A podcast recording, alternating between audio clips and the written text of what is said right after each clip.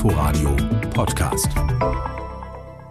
Auf Twitter fragen immer wieder Menschen, warum die BVG bei Verstoß gegen die Maskenpflicht kein Bußgeld verhängt.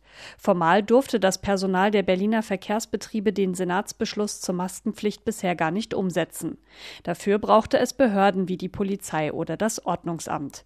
Damit das Sicherheitspersonal der BVG nicht nur auf die Pflicht hinweisen, sondern auch die Strafe kassieren darf, muss die Nutzungsordnung der BVG geändert werden. Dort wird die Maskenpflicht dann neben Rauchen und Skateboardfahren aufgeführt. Wer sie nicht einhält, begeht ab jetzt einen Vertragsverstoß und bezahlt zwischen 50 und 500 Euro. Die SPD Berlin hatte eine Änderung der Beförderungsbedingungen auch für den VBB gefordert. Der sieht jedoch keine Notwendigkeit, die Maskenpflicht explizit in die Bedingungen mit aufzunehmen. Eine Sprecherin teilte auf Anfrage mit, Menschen, die sich nicht an die Pflicht halten, würden nicht befördert.